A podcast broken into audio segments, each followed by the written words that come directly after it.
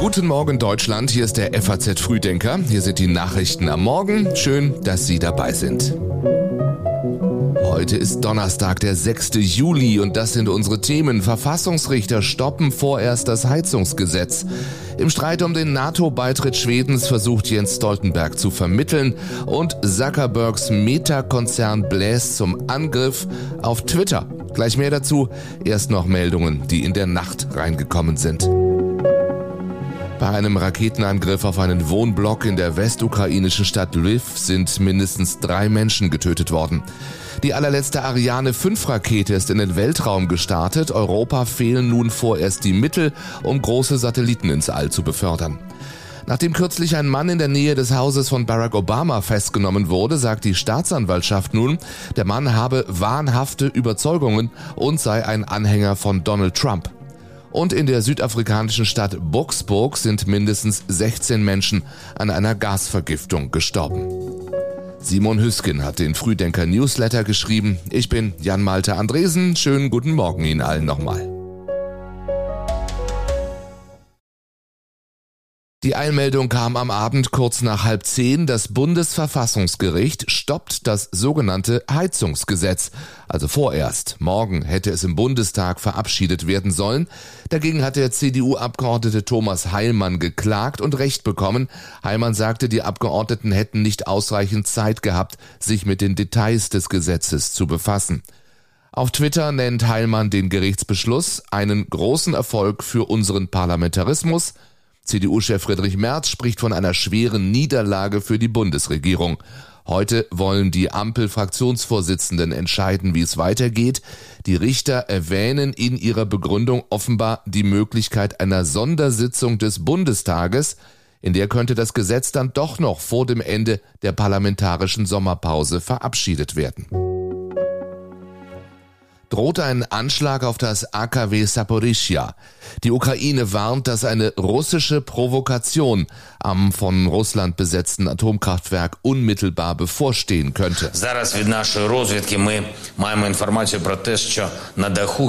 Wir haben Informationen von unserem Geheimdienst, dass das russische Militär auf dem Dach mehrerer Kraftwerksblöcke sprengstoffähnliche Objekte installiert hat. Das sagt der ukrainische Präsident Zelensky. Er mutmaßt, Russland könne eventuell einen Anschlag imitieren, um ihn der Ukraine anzulasten. Dass die Ukraine das AKW angreift, wie Russland behauptet, gilt unter Experten allerdings als unwahrscheinlich. Sicher ist, dass Russland seit längerem Militärfahrzeuge auf dem Kraftwerksgelände stationiert hat. Berichte, dass innerhalb und außerhalb des Geländes Minen gelegt wurden, konnten von IAEA-Fachleuten vor Ort bisher nicht bestätigt werden. Uh, in general, the situation is not improving. Uh, it is obvious that military activity is increasing uh, in, in this whole region. Im Allgemeinen verbessert sich die Situation nicht. Es ist offensichtlich, dass die militärischen Aktivitäten in dieser ganzen Region zunehmen.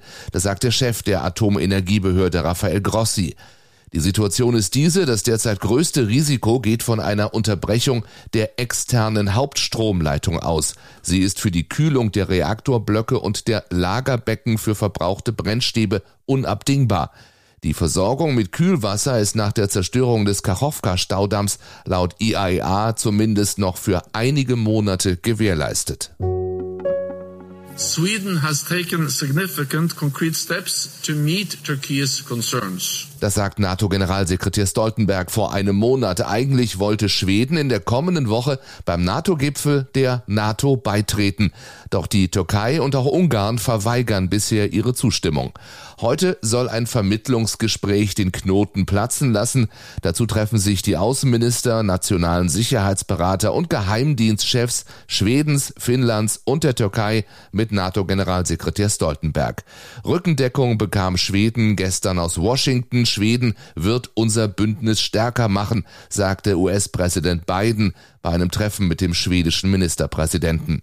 Und auch NATO-Generalsekretär Stoltenberg hatte längst klargemacht, dass sich Schweden mehr und mehr in die NATO-Strukturen integriert. Sweden is now integrating more and more into NATO structures, our military structures, our civilian structures. Es ist absolut also unvorstellbar, dass es eine uh, Bedrohung oder einen Angriff auf Schweden geben könnte, ohne dass die NATO reagiert, so Jens Stoltenberg.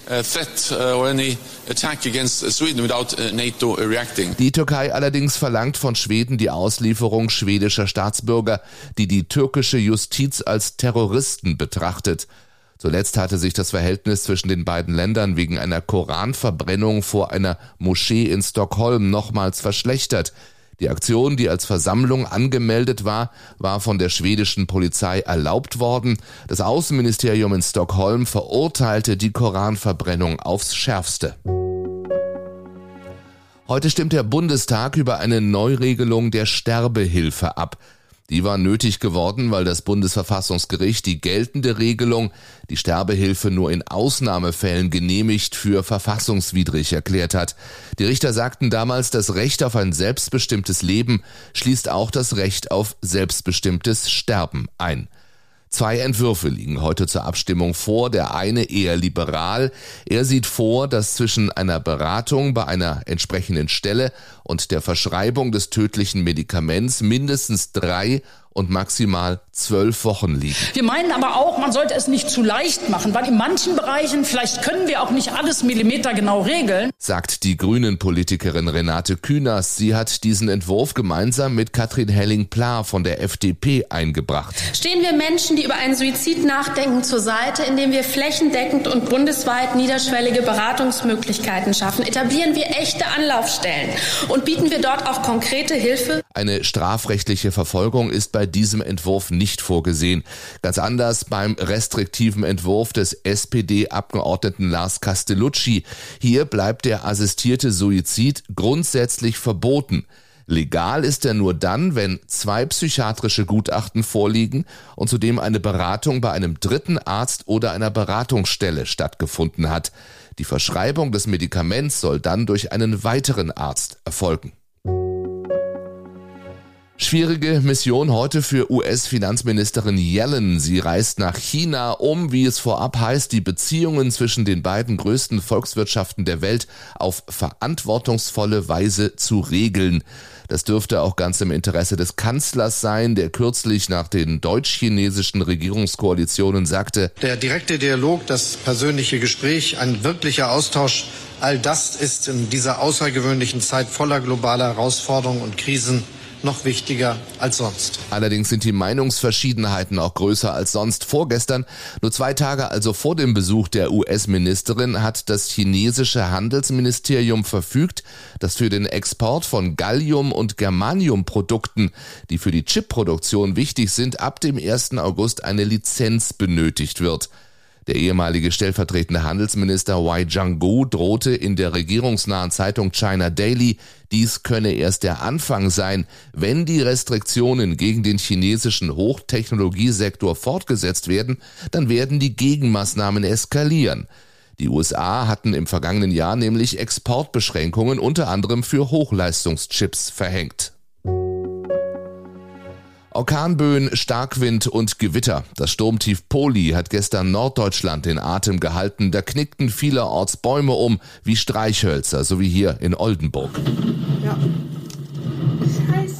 Das war mein Auto. Nein, der Baum. Scheiße. Okay, ich rufe ruf dann mal die Feuerwehr an. Die hatte viel zu tun, die Feuerwehr, denn Poli erreichte Geschwindigkeiten von bis zu 130 Kilometern pro Stunde. Das ist für einen Sommersturm schon wirklich extrem, sagte ein Meteorologe des deutschen Wetterdienstes. Dabei ist äh, sturmbedingt ein Baum auf eine 64-jährige Frau gestürzt und die Frau verstarb leider noch am Unfallort an ihren Verletzungen. So die Sprecherin der Polizei Emsland im NDR. Wegen des Sturms kam es im Norden und Nordwesten zu Einschränkungen und Ausfällen im Bahnverkehr. Betroffen waren auch Verbindungen in die Niederlande, wo Poli ebenfalls für Zugausfälle und zeitweise eingeschränkten Flugverkehr am Flughafen Schiphol sorgte. In der Nacht flaute der Sturm dann langsam ab. Heute werden wir laut deutschem Wetterdienst nichts mehr davon spüren. Allerdings warnte das Forstministerium in Schleswig-Holstein davor, Wälder zu betreten, weil die Bäume gerade in voller Belaubung stünden, sei die Gefahr von umstürzenden Bäumen oder herabfallenden Ästen getroffen zu werden deutlich erhöht. Und dann ist da noch Zuckerbergs Frontalangriff auf Elon Musk. Mit einer neuen Plattform sagt der Meta-Konzern Twitter den Kampf an. Threads heißt der neue Dienst, der heute in 100 Ländern an den Start geht. Es handelt sich laut Meta um eine textbasierte Unterhaltungs-App, die eng mit Instagram verbunden ist.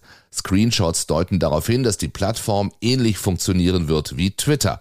In der EU wird es Threads vorerst nicht geben. Meta verweist da auf noch ungeklärte regulatorische Fragen. Experten sehen Threads als klaren Angriff gegen Twitter und das zu einem Zeitpunkt, zu dem die Plattform turbulente Zeiten erlebt. Gerade erst sorgte Elon Musk für Aufregung mit der Ankündigung, die Zahl der Tweets, die Nutzer pro Tag sehen können, zu begrenzen. Bei einer Vorstellung von Threads vor Mitarbeitern soll Produktchef Chris Cox seine eigene Plattform als Antwort auf Twitter bezeichnet haben, die zurechnungsfähig geführt werde. Ein klarer Seitenhieb gegen Elon Musk. So viel an diesem Donnerstagmorgen von uns. Kurzer Blick noch nach Wimbledon. Dort sorgt Regen weiterhin für eine Geduldsprobe, vor allem für Alexander Zverev, der muss weiter auf sein Erstrundenspiel warten. Für Tatjana Maria, die vergangenes Jahr noch das Halbfinale erreicht hatte, endet das Turnier dieses Mal bereits in Runde 1. Sie verlor gegen die Rumänin Sorana Cirstea gestern mit 1 zu 6, 6 zu 2 und 3 zu 6. Aktuelle Ergebnisse und Meldungen aus Wimbledon ja immer aktuell auf faz.net. Ich wünsche Ihnen einen schönen Tag. Wenn Sie mögen, hören wir uns morgen wieder. Bis dahin.